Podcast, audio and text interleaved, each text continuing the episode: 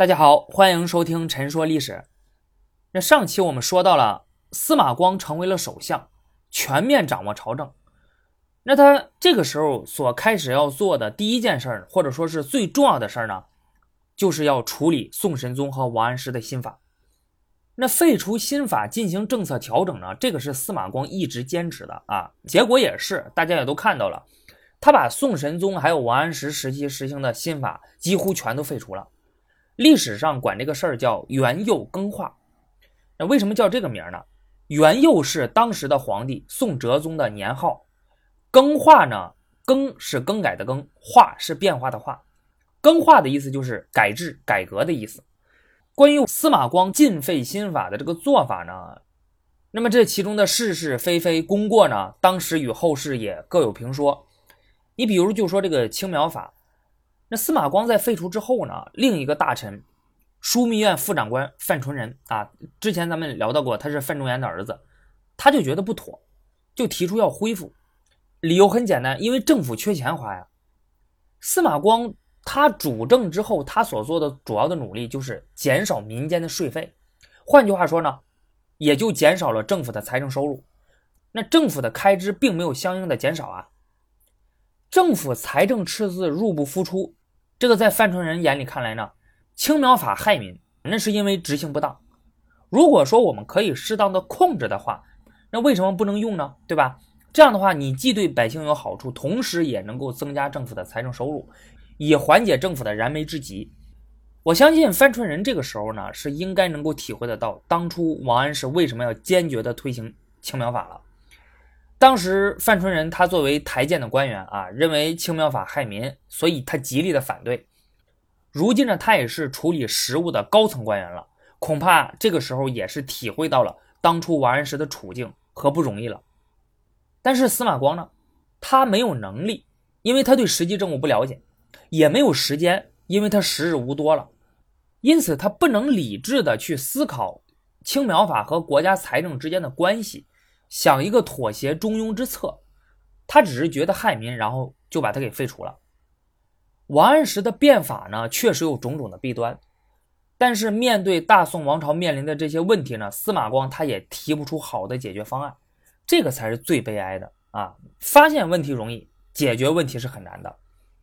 除此之外呢，司马光这一派的一些人为了修复朝廷裂痕、恢复团结、提倡和解、建立宽容政治所做的努力，这个注意的人不多啊。而这一点呢，对于宋朝国家而言，其实更加的重要。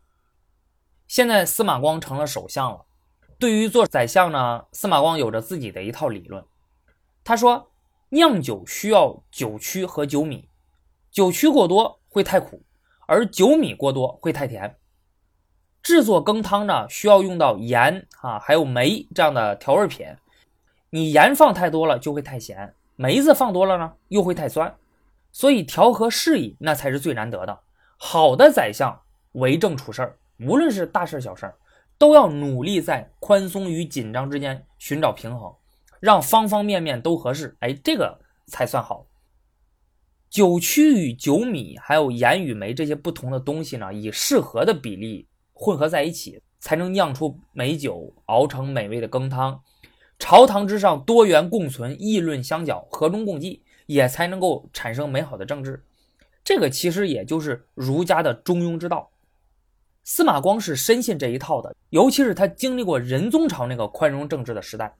因此，在司马光眼里看来，神宗朝政治的一大弊端就是定于一，什么意思？也就是说，思想、道德、政策等等都要有一个最高的唯一标准，缺乏对不同意见的尊重与宽容。神宗和王安石都认为，那我要变法呀，我要富国强兵，所以我要把所有人的力量都要拧成一股绳，因此我就必须要做到集中统一。我制定了一个正确的方向之后呢，那么所有人都应该朝着这个方向走。你不走可以，但是你不要拦着我。你要拦着我，你说三道四，那我就要惩罚你。而司马光呢，他认为这个是不健康的，他希望可以恢复到仁宗朝的时候那样子，实行宽容政治，各种意见并存，鼓励批评和讨论，尊重差异和容忍异端。面对神宗朝留下来的官员呢，他提倡和解啊，提倡要对不同的意见乃至政敌要有这种宽容的精神，不要因为自己上台了啊，手握大权了，那就要对人家落井下石、穷追猛打，是吧？我们要团结这些人，要重建宽容的政治风气。司马光他是这样认为的，而这样的机会呢，很快就来了。上期我们说到了啊，就是司马光这个人，他身体不好，所以他时日无多了。可是还没等他先走呢，他的老对手和朋友王安石就先走一步了。在元佑元年四月初六，也就是公元一零八六年五月二十一日，王安石于江宁府，也就是今天的南京去世，享年六十六岁。消息传到开封之后呢，司马光是怎么做的呢？作为他一生的对手还有政敌，司马光要怎么做呢？要是如何面对他这个老朋友呢？史书记载呢，他当时命人焚香，然后他穿好了官服还有官帽，对着南方拜了拜，之后肃然站立，什么话都不说。过了许久，然后眼角里流出了两行清泪。再之后，司马光去了书房，给他的老朋友门下侍郎，也就是第一副宰相的吕公著写了一封信，信里说呀。王安石这个人，文章道德节操过人之处甚多，只是他的性子呢不太通达，喜欢跟大家对着干，以至于最后忠诚正直的人都疏远了他，而他身边围绕着太多的阿谀奉承的奸佞小人，最终导致国家的制度败坏到了今天这个地步。如今我们正在努力矫正他的错误，革除他施政的弊端，而不幸的是呢，他去世了。那些反复之徒、无耻之徒一定会趁机百端的诋毁他，所以呢，我认为朝廷一定要对他给予特别的优厚和礼遇，以此来振作福伯的风气。这封信呢，是司马光他儿子连夜亲自送到吕公著府上的。吕公著读完了这封信之后呢，那也是默默的不说话啊，老泪纵横。我相信他也是和司马光一样，就想起了当年的时候啊，就当时呢，他们还年轻，还是朋友，在朝堂上都想有一番作为，怀着对这个国家的责任感，怀着对民众的责任感，想让这个国家变得更加的强大，想让民众生活的更加的幸福。但是后来双方却走上了不同的路，成为了政敌。世事无常啊，没想到现在这位老朋友王安石先走一步了。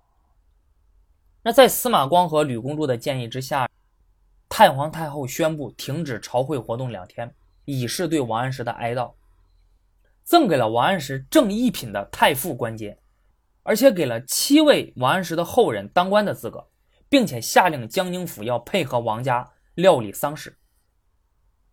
司马光之所以这样对待王安石，第一就是英雄之间的惺惺相惜。司马光和王安石这个是政敌啊，这个没有错。这两个人呢争斗了很多年啊，彼此互相攻击，这个也是事实。但是呢，这两个人的争端是君子之争，所争之事呢也都是公事和国家大事。对于朝廷、国家、人民，那么两个人同样都怀着炽烈的热爱和深沉的责任感，只是走的路不同。那么这一点，王安石和司马光其实都很清楚。司马光这个人，他最重视的就是一个人的道德品质。司马光自己，他是一个有道德洁癖的人，对自己他有着最高的道德标准，容不得一点瑕疵，所以眼睛里揉不得沙子。对于别人呢，他虽然不至于这么的苛刻啊，人们都说嘛，你要严于律己，宽于待人，对吧？但是呢，因为他自己是一个道德品质特别高的人，所以呢，他也特别的欣赏那些道德品质特别高尚的人。你在当时用道德标准来衡量的话，那王安石几乎就是个完美的人。前面咱们谈到过，王安石他早年不慕名利，辞去官职，辞去京官，这一点连司马光他都做不到。所以司马光欣赏王安石的才华和操守啊，才华就不用说了，人家王安石可是唐宋八大家之一啊。所以一开始王安石得到神宗皇帝召见入京的时候呢，司马光其实是很高兴的，也非常的支持。王安石同样也欣赏司马光，他就曾经在家中啊一再对自己的孩子说：“司马光的修身和齐家，事事都可以作为年轻人的榜样。你们这些人一定要多向人家学习。只不过司马光和王安石的人生经历、学术倾向乃至思想观念等等都有着太大的差别，而有些差别它是不能调和的。它虽然并不会影响两个这么高尚的人士之间的日常的交往和对彼此的尊重和佩服，但是呢，一旦触及到原则性的问题，这两个人一定会争论起来。为了各自心中所秉持的真理，那么战斗就是唯一的出路了。你道德越高尚，你信仰越坚定，争斗的越会厉害。所以之后这两个人就成为了政敌。而且还有一点是什么？是王安石和司马光这两个人呢，都特别的倔啊，一个比一个倔，号称是大宋王朝两大倔驴，谁都不肯向对方让步。那么后来司马光在给自己的好朋友吕惠写墓志铭的时候呢？批评王安石的为政作风，说呀，当时有个侍从官，弃官家居，朝廷上下众口称赞，说他是古今少有的大才，天子把他请进宰相府，大家都拍手称快，以为大宋得人了。唯独有一个叫吕惠的人不以为然，大家就觉得很奇怪啊。可是过了没多久，那个刚刚得到大权的人仗着自己的才干，排斥众议，一意孤行。讨厌传统，刻意求新，玩命的去变革祖宗的法度，热衷于聚敛百姓的财富。他提拔自己喜欢的人，却常常没有任用对人，天下于是大失所望。而吕惠屡次抗争无效之后呢，于是公开上奏，数落这个人的过失，说：“悟天下苍生必此人，如久居庙堂，必无安静之理。”那么这个人说的是谁啊？虽然司马光没有明文说啊，但谁都知道啊，他说的是王安石啊。当时有个小人呢，为了巴结王安石，用重金收买了刻工，然后拿到了这个墓志铭的拓本，送到了王安石的府上。那王安石让人把墓志铭的拓本挂在了自家书房的墙上，仔仔细细的看了之后，就对身边的人说：“君实之文，西汉之文也。”啊，君实就是司马光的字儿。王安石不仅没有生气，反而表达了对司马光文章风格的赞赏。那么西汉之文究竟是谁的风格呢？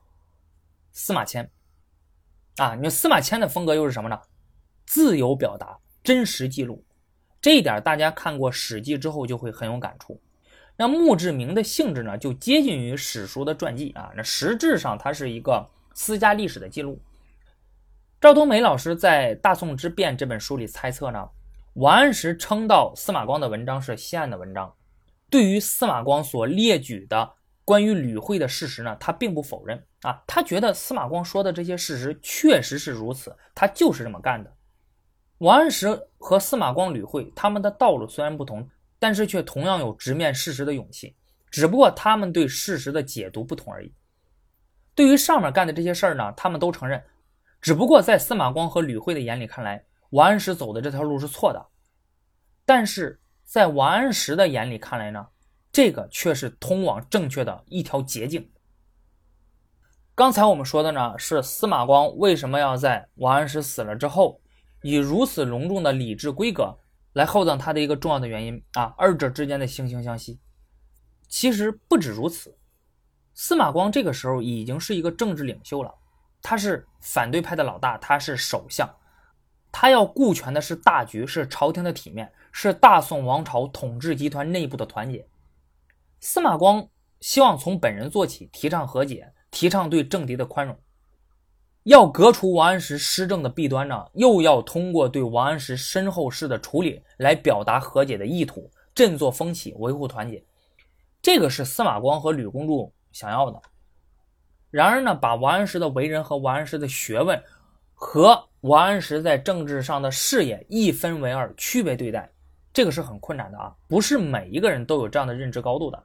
这一点其实到现在也是，人们习惯的是什么？是因人废言，这是很多人常有的思维方式。就是说，这个人做了个错事儿，一竿子打死，全否定了。只要是跟这个人相关的，什么都是错的。既然王安石现在倒了。那么跟他有关的一切的人、一切的事儿就都应该被打倒、被推翻。当时很多人都有这样的想法啊，你比如那个国子监司业，也就是呃宋朝当时最高学府的副校长兼教务长黄隐，他就是这么想的。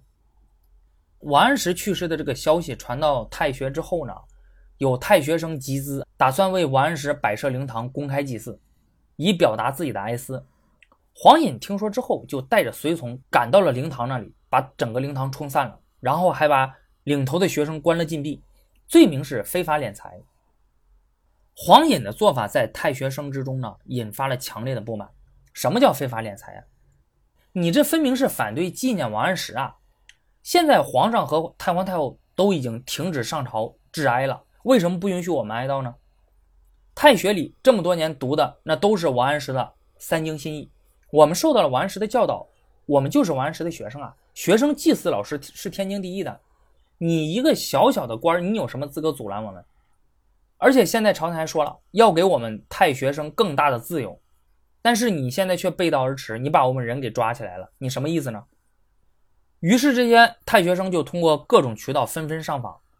除了这件事呢，他们还告了黄隐别的事儿，比如说朝廷命令并没有禁绝王安石的三经心意啊，只是强调说不能只用王安石的心意。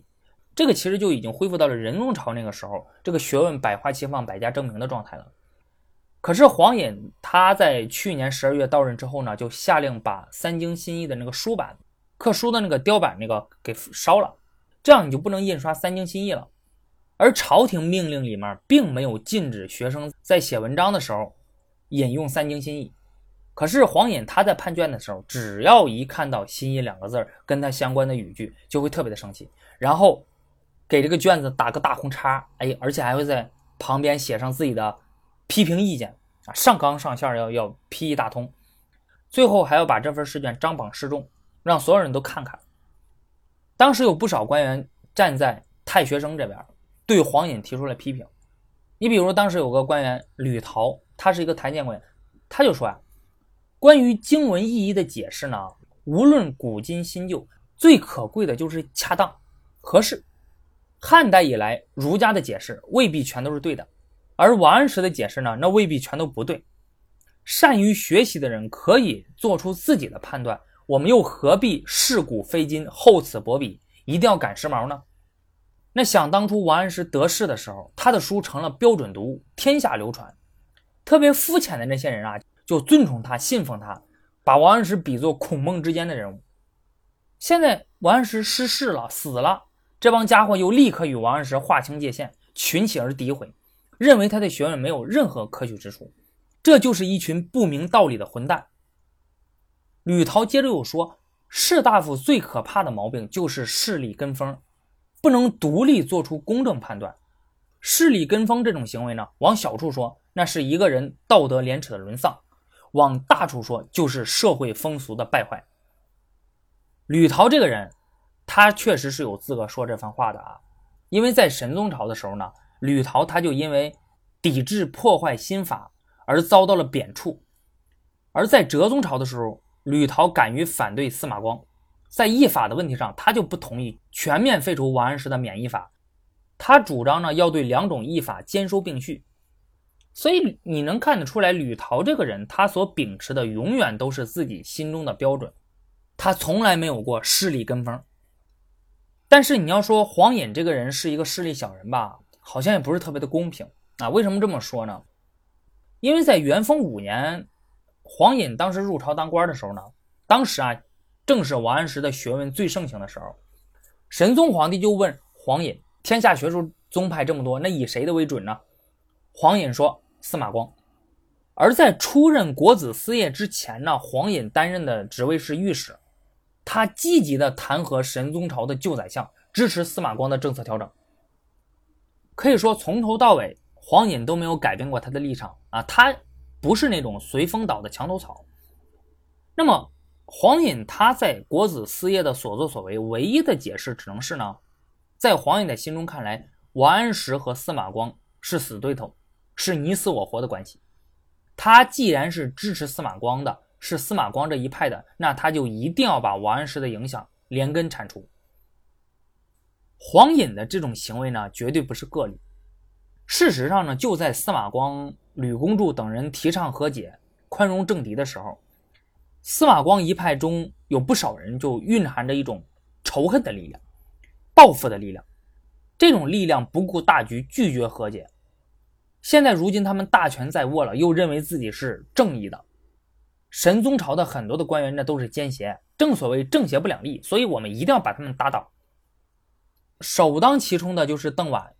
之前咱们谈到过这个人啊，这个人他因为歌颂新法，从一个小小的宁州通判，被直接提拔进了宰相办公厅，从此之后就青云直上，一直升官。他曾经。任谏官，又长期在御史台任职，所以到处宣传维护新法。只不过后来吧，他因为一点事儿得罪了王安石，所以就被贬黜了。再后来呢，又经过了多次的大赦和恩典，邓婉的这个官衔待遇呢得到了恢复。在四月四日，也就是王安石去世前两日呢，邓婉从邓州调往了扬州。然而呢，谁都没有想到的是。这个调动却惊动了当时的新任殿中侍御史林旦，林旦就上书指责邓婉人品下流，是个天生的两面派马屁精，又说邓婉冥顽不灵，从邓州改任扬州尚且心怀不满，因此请求太皇太后对邓婉严惩。由于林旦的弹劾，朝廷将邓婉的任命从扬州知州改为了滁州知州。虽然你别看都是知州啊，但是你想想，滁州那个地方怎么可能能比得了扬州的富庶和繁华呢？对吧？这个其实实际上就是惩罚他了。林旦看了之后却仍然不满意，继续穷追猛打。他要求朝廷要削去邓婉一切的官职，把他流放到边远的地方，终身不予恢复，以谢天下。邓婉这个人虽然当年曾经荒唐过，但是无论如何也罪不至死啊。况且呢？邓婉已经为自己当年的行径付出了代价了，朝廷又有什么理由对邓婉削官夺职呢？而且最重要的是，如果你这样把邓婉给处置了，那么所有那些在王安石时代曾经逢迎拍马的那些官员都将不寒而栗，不能安心本职工作。你可以去看看现在的大宋王朝，那三十岁以上的官员有哪一个不是王安石和神宗提拔上来的呢？那么这些官员都和王安石有关系啊。如果要是这么搞的话，那这些人人心惶惶，那天下又要靠谁来治理呢？枢密院的副长官范纯仁，他看到林旦的这个表现之后呢，就感到特别的不安。所以在御前会议之上，当太皇太后拿出林旦的弹劾奏章征求意见的时候，范纯仁据理力争，终于打动了太皇太后，为邓婉赢得了滁州的任命，而不是把他给削官得职，而且还流放到边远的地方。退朝之后呢，范纯左思右想，仍觉得不太安稳，因为他自己也做过御史啊，他了解言官那种除恶务尽、务求必胜的心态。他特别担心，万一林旦这个人听说是自己反对他奏章里面的内容，你说他要是恼羞成怒了，把矛头指向我怎么办？要是批评我呢？而且他也特别担心太皇太后改变主意，所以他就又给太皇太后连上了两道奏书。一道是重申宽宥邓婉的意义，告诉太皇太后说，我们只有这样做，才能显示出陛下的宽容之心，而那些过去犯了错误的人，也都有机会改正，心里辗转反侧不安的人，也都可以获得安宁，这个才是事关朝廷治国的根本大事儿。另一道奏章呢，表明自己绝对没有理由偏袒邓婉。他说，当年先帝在的时候呢，曾经任命我知襄州，因为邓婉的弹劾。把我改到了一个特别小的州去当知州。邓婉与我呢，不仅没有恩情，反而还得罪过我。但是我今天所说的这些要求宽恕邓婉，那不是为了邓婉，而是实实在在的痛惜朝廷的体面。范春仁他特别理解司马光、吕公著希望实现和解、宽恕政敌的想法。当初他的父亲范仲淹去世的时候，欧阳修呢以老朋友的身份为范仲淹写神道碑铭。在这个墓志铭里面呢，他坚决主张范仲淹在中年的时候与他当年的政敌宰相吕夷简实现了和解。因为当初吕夷简他因病辞去宰相之位的时候呢，他推荐了范仲淹入朝辅政，而范仲淹也写信感谢吕夷简对自己的推荐。范仲淹在庆历新政失败之后被贬黜了，他同时也拜见了退休的吕夷简。这个时候，范仲淹已经做过了副宰相，真正掌管过朝廷的大事小情了，所以他对吕夷简在位时期的所作所为有了切身的体会，也能感同身受了。因此他对当初弹劾吕玉简的某些做法表示后悔。这两个人相谈甚欢啊。后来吕玉简去世之后呢，范仲淹还给他写了文章悼念他，所以欧阳修才在他给范仲淹的《神道碑铭》里面说这两个人实现了和解。但是当时二十六岁的范纯仁一看就强烈的反对，甚至要把欧阳修的《神道碑文》里面的这段和解的话删掉之后，才要刻在石头上。结果这个一下就把欧阳修给惹恼了。欧阳修当时就当面就把范纯仁送来的这个碑文的拓片给扔了，说这个不是我的文字。那个时候范纯仁就不理解，为什么欧阳修一定要在碑文中让范仲淹和李玉简实现和解呢？在年轻的范纯心中看来啊，父亲那是正义的化身啊，吕玉简是邪恶的代表，正义与邪恶之间怎么可能能有和解的空间呢？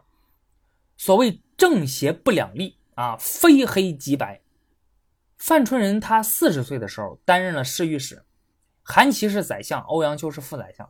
英宗要尊崇生父蒲王，欧阳修、韩琦主张英宗可以称呼蒲王为父亲。范纯仁当时坚决反对，愤然上书，甚至暗指宰相操弄权柄，威胁皇权，结果惹得韩琦当众落泪。那个时候范纯仁四十岁，他相信自己是正义的代表，他越是激烈的批评韩琦、欧阳修。就越是对大宋王朝好，而如今呢，范纯仁已经六十多岁了，他做到了当年韩琦和欧阳修的位置，也终于明白了当年韩琦的伤心和欧阳修的坚持。他的父亲范仲淹确实有自己的伟大之处，但是作为宰相呢，吕夷简他确实也有不可磨灭的贡献。英宗是否称呼蒲王为父亲？那么对于本朝政治，真的是有那么大的损伤吗？真的值得所有的台检官员一定要跟皇上争论这件事吗？争论了差不多有两年。那么真正分裂士大夫群体、损伤大宋元气的，不是蒲王的称号，而是围绕着蒲王称号的那一场旷日持久的激烈争论。范纯仁这时候已经明白了，现实政治之中。不可能有纯粹的非黑即白，正义与邪恶不是那么泾渭分明的，妥协和和解那都是必须的。在范纯仁这次上书后的第二天呢，他收到了太皇太后派来送来的一封密封的手诏，上面就说呀：“我读了你关于邓婉的这个事儿的奏章，你说的特别的对，那些逢迎拍马、盘剥百姓最严重的官员呢，朝廷已经该罢黜的罢黜，该。”流放的流放了，而当时迎合时势、苟求利己、依靠盘剥百姓而升官的人实在是太多了。如果朝廷一个都不放过的话，那么追究起来就会没完没了。这恐怕不会是一个安定团结的路子，只会让那些人日夜恐惧、不能自安，对于大宋王朝的发展是极其不利的。所以，我想颁布一则诏书，宣布宽大恩泽。对于上述的行为不再追究，让官员们各安本职，改过自新。范纯仁看了之后，那肯定是相当的高兴。可是啊，这样一封和解诏书呢，迟迟未能发布。那么四月二十八日，邓婉在邓州过世了。邓婉之死引发了更大范围的恐慌，因为很多人都相信啊，邓婉是被吓死的。这些人相信，倘若邓婉不及时死亡的话，那么必然会面临一系列的严厉处分。而这些人的猜测呢，也不是空穴来风。就在范纯仁他自己力求谋求和解的时候呢，这些台谏官却在积极的清理旧账。首先遭到清算的是神宗的亲信张承一和王安石的干将李定。这两位呢，按照当时的道德规范啊，就是私德啊，确实是不行啊。就张承一他是个不孝子，他的亲生母亲去世了，他明明有条件。但是却不肯及时的安葬，这个还不算啊，更离谱的是，他爹的这个墓呢被人盗了啊，但是呢就是未遂，想盗但是最后没盗成。张成一赶到之后，发现他老爹的那个犀牛角做成的那个腰带特别的漂亮，然后他怎么做的呢？他把那个腰带拿出来之后，哎，觉得挺不错，修整了一番，然后就自己戴上了，而且他还趁机把他嫡母身上的。陪葬的首饰也都洗劫一空，然后拿回家里面来了，啊，所以你就能看得出来，哎，这个人的人品是真次。而王安石的干将李定呢，啊，也是个不孝子。他是王安石当年啊破格提拔来的御史，后来一直做到了御史中丞。他也是拒绝承认自己的亲生母亲啊，以此来避免呃给母亲扶丧。想当初王安石提拔李定的时候呢，就是因为他的道德问题，所以遭到了台谏等很多官员的强烈的抵制。王安石他力排众议啊，谁反对我就拿掉谁，愣是把这个李定给推了上去，让他当官。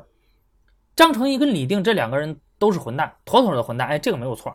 但是这个毕竟是私德问题，而且他们的这个混蛋事迹呢，已经过去都很多年了。那你现在拿出来翻旧账，加重处分，还是让很多人都觉得这有点政治报复的味道。谁让你当初是神宗时期的人，是王安石提拔上来的人呢？因此，很多人都感到了非常强烈的不安。另外，还有就是那个王安石最欣赏的吕惠卿，啊，吕惠卿之前咱们提到过啊，是个小人嘛，人品低劣。那掌政之后呢，野心勃勃，以权谋私，最后失去了神宗的信任，被外放了。当了十几年的地方官，哲宗继位的时候呢，他当时正在担任太原知府，兼任河东路军政长官啊，负责整个河东战区的边境防御。吕惠卿外放已久，远在河东，而且遭到了王安石和司马光两大阵营的唾弃，所以他对于中央政治已经基本上是毫无影响力了。按道理讲，不应该有人再去找他的麻烦了。吕惠卿应该是安全的。可是呢，吕惠卿的旧账还是被翻了出来。第一个发现目标的就是苏辙。苏辙他弹劾吕惠卿说：“像这种小人，天生邪恶，安于不义，性本阴贼，有喜害人。”若不死亡，终必为患。他希望朝廷可以严惩吕惠卿。之后的一些台谏官员呢，也都上书弹劾吕惠卿啊，说他违背皇帝命令，擅自出兵。说当今皇上登基之后呢，曾经下诏书，严令援边守将不得侵扰外界，保持边境的和平。但是吕惠卿却发动了几万大军入侵西夏，挑起战端。那么最后西夏人发起了反攻，宋朝损兵折将。这个性质太恶劣了，毫无人臣之礼，这是对皇帝和太皇太后权威的悍然挑衅啊！像这样的人，还有什么事儿是他不敢做的呢？不久之后，朝廷发布命令，褫夺吕惠卿文臣荣誉之衔，连降四级，发往苏州监视居住。这样已经够狠的了吧，对吧？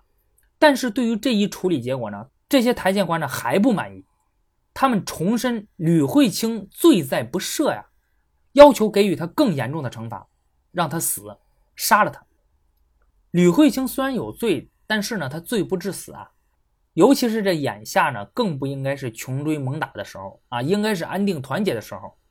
所以最后，司马光等宰相府的官员集体讨论之后，上报了太皇太后和皇帝批准，宣布这样吧，咱也别杀他了，好吧，把他贬到一个条件更差的地方去。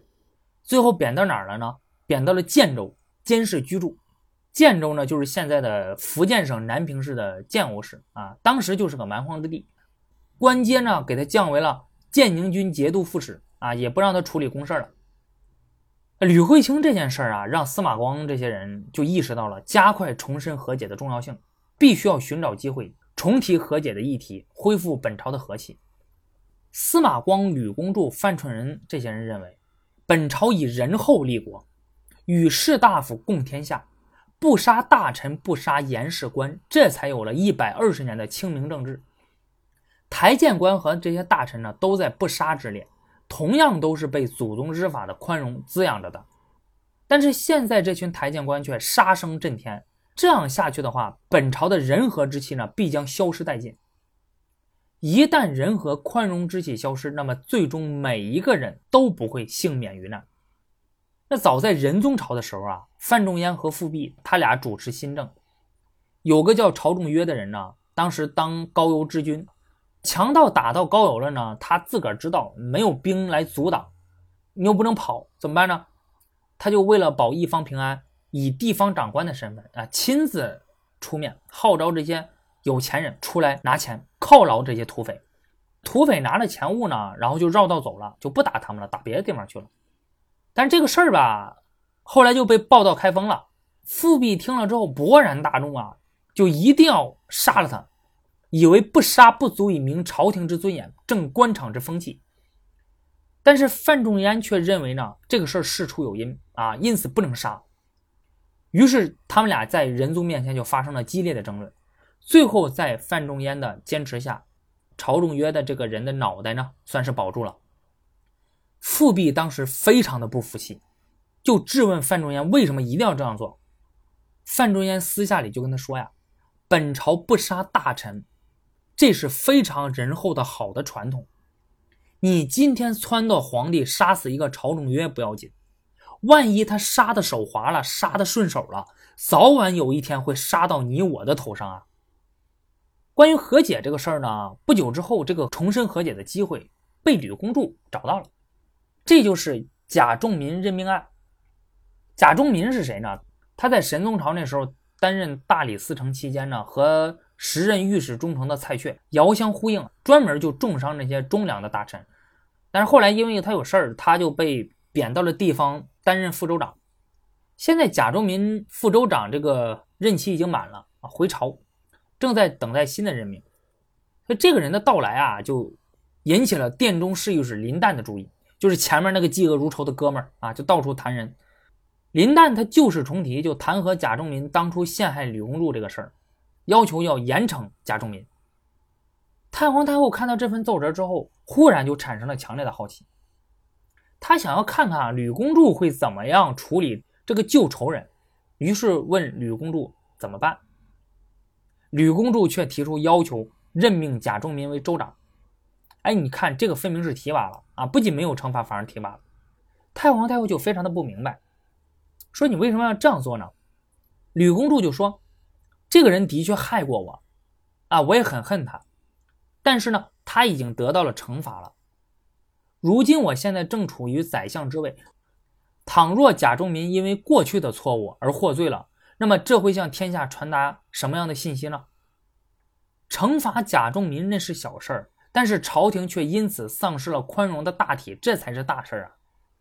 朝廷大体是司马光、吕公著、范春仁。反复陈说，极力维护的恶要除，但是除恶不能伤了和气。王安石的路线，他统治宋朝十几年了，几乎眼下所有的官员都是在王安石路线下成长起来的。政策的调整和高层的人事变动已经让他们感到不安了。如果再继续扩大打击面的话，那只会让不安的情绪持续的发酵。如今神宗朝的旧领导们，蔡确、张敦，对吧，都已经下台了。可是朝廷的各项政策和措施呢，仍然推行不力，似乎各地的官员都在犹豫观望。尤其是最近朝中接二连三的处理神宗朝的旧臣，让他们深感不安。经过这些事儿之后，高太皇太后终于下定决心，准备要发布和解诏书了。这封诏书是这样写的：先帝变法，目的是要行宽厚之政，让老百姓得到好处。而某些官员呢，不能体会朝廷本意，一味的追求立功受赏，导致先帝法令在推行中出现重大偏差，政策制定不当者有之，搜刮聚敛毫无节制者有之，奸邪附势者有之，掩盖错误者有之，结交权贵者有之，开边生事者有之。上述种种对民生造成了极大的伤害，时间越久，弊端越突出。导致舆论一片批评之声。倘若不加以肃清的话，必定会扰乱纲纪。朝廷因此呢，对其中的罪大恶极者进行了贬谪驱逐。但是这也造成了其余相干人等日夜恐惧、焦灼不安。因此呢，我以为呢，当此新政初开之际，一定要存续朝廷大体，昭示宽容之恩。对于上述人等，一概不再追究弹劾。令其改过自新，安心本职。这封诏书，第一对神宗朝做了一个总结，结束争论，稳定人心。那先帝的政策出发点绝对是好的，问题都出在了执行层面上。保住先帝这面旗帜，才能避免思想的混乱，维护大局的稳定。第二是肯定太皇太后摄政以来惩处贪官污吏、整肃政风、调整政策的做法。那么罪大恶极者一定要惩处，这个事儿大快人心。第三，宣布整肃的结束，整肃是必须的，但是绝对不能扩大化。如果一旦扩大化，朝廷就乱了。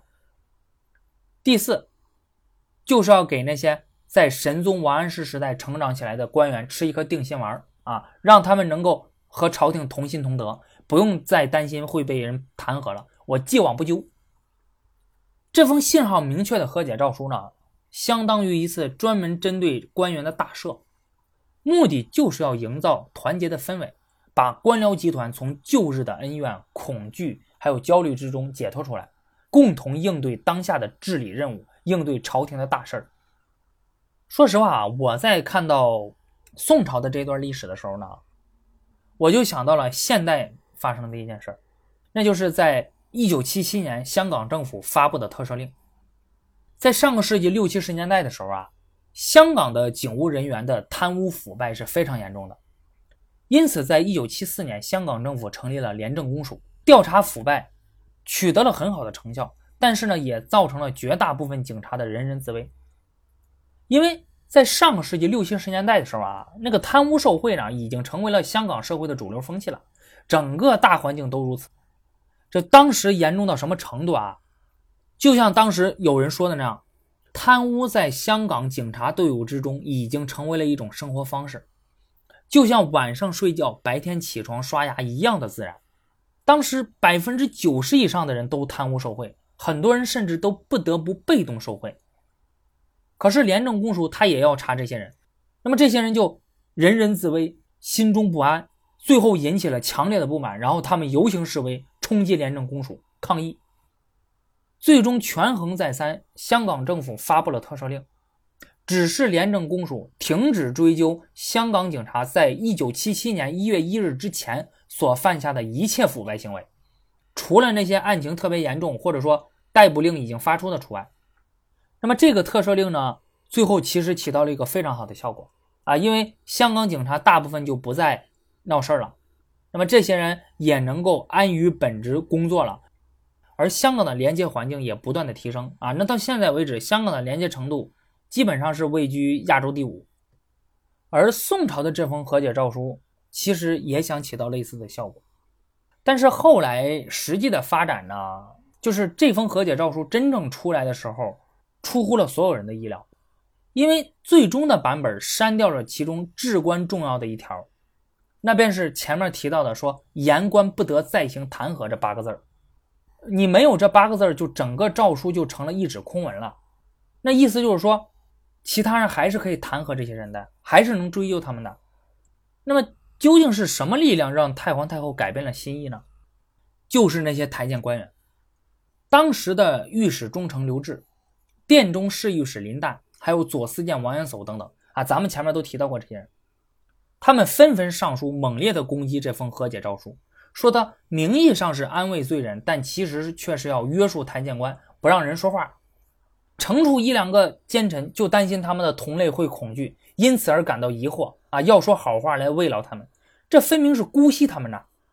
这样一则诏书颁布之后呢，老奸巨猾的这些人倒是安心了，可是忠臣义士呢？陛下您怎么能够让他们安心呢？他们该如何自处呢？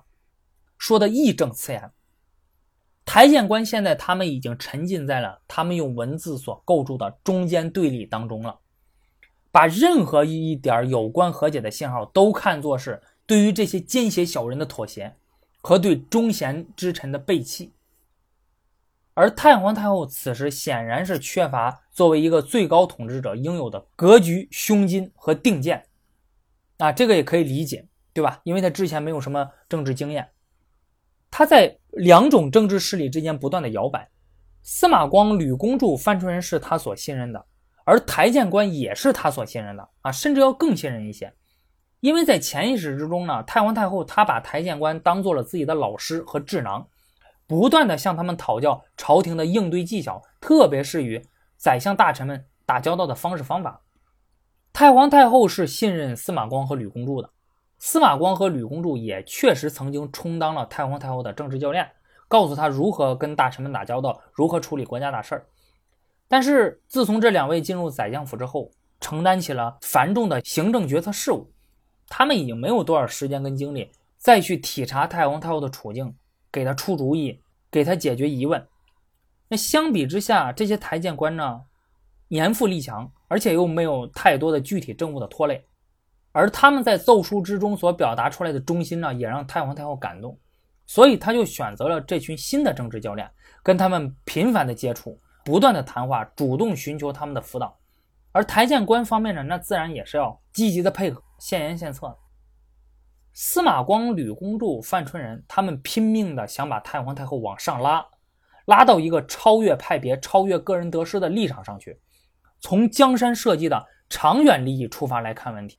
把大宋王朝所有的官员都要看作是一个整体，要给大宋体面，要抛弃前嫌，领导朝廷团结一致向前走。而台谏官却拼命的想把他往下拉，把他拽回到更为现实的利益得失中来。这些台谏官员甚至不断的为太皇太后描绘阴谋，甚至立论诛心。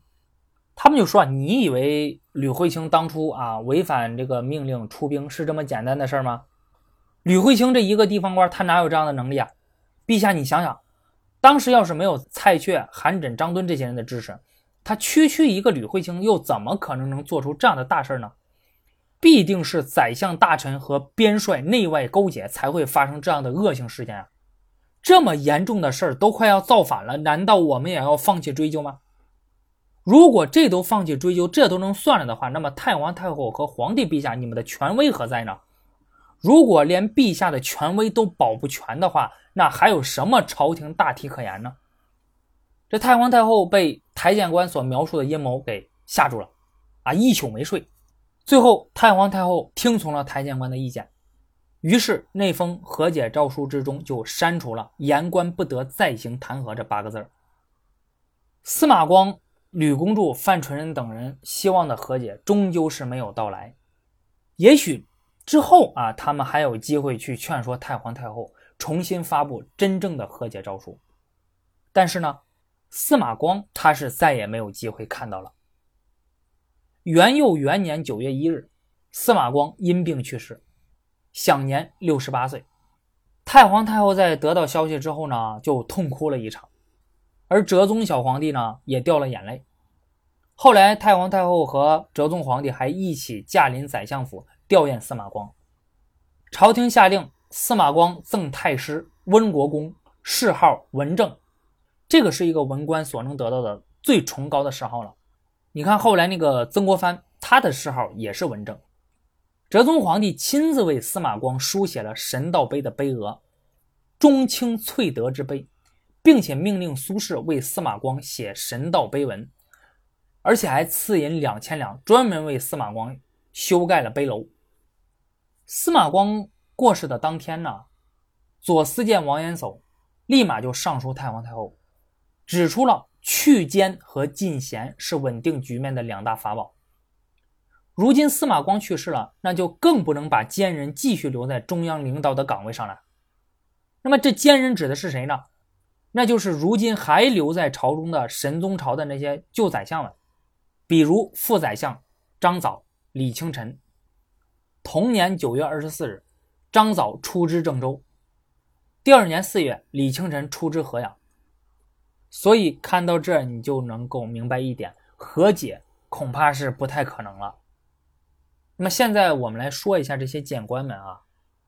那么这些谏官啊，有的确实是为国为民，但是呢，有的人却未必如此，或者说，有的人即使在为国为民的底下，也藏着自己的私心。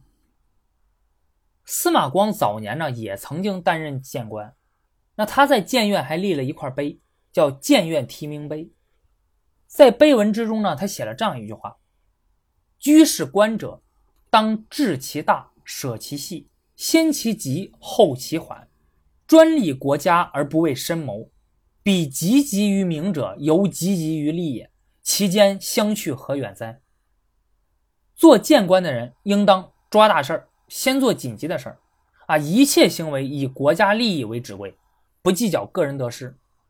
努力追求名和努力追求利，这两者看似不同，其实并没有本质上的区别。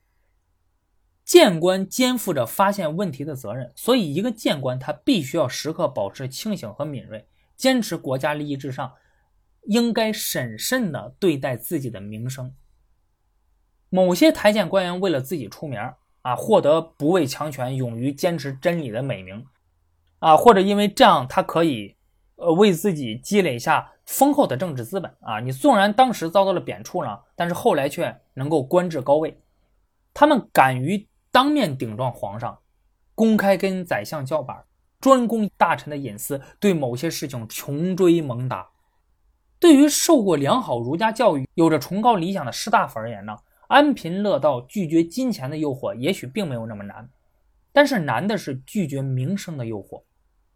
好名声本身就透着清高，那可能比好那些金钱、好那些美女，可能显得高级多了。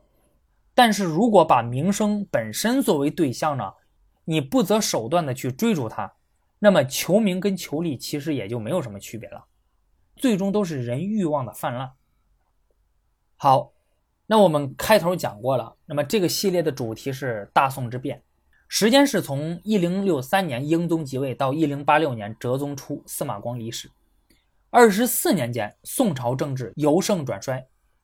如今呢，司马光去世了，那么大宋之变的最后一年也就结束了。但是大宋之变的影响呢，却并没有结束。大宋之变之后，宋朝的政治是如何发展的呢？大宋之变这二十四年间，究竟给大宋王朝带来了什么呢？我相信大家通过前面的讲述也都知道了，但是我还是想再多说一些。而这些内容呢，就等我们下期再聊。顺便说一下，下期呢也是我们这个系列的最后一期。好，那本期节目就到这里了，我们下期再见。